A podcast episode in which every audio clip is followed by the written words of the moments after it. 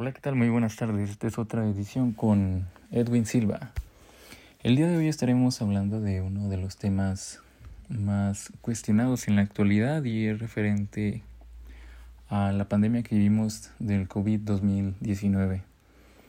Eh, algunos expertos afirman que esta pandemia podría terminar lo más pronto posible y al contrario existen otros que piensan que es un tema político y no podría eh, terminar sin un tiempo determinado.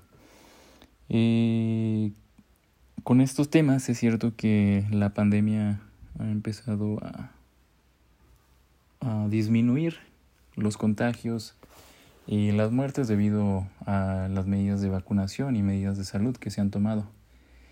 Eh, es interesante tomar este tema porque eh, considero que es un tema que está dificultando hoy en día a nivel mundial o, y a nivel nacional principalmente, y es algo que impide que la economía siga creciendo.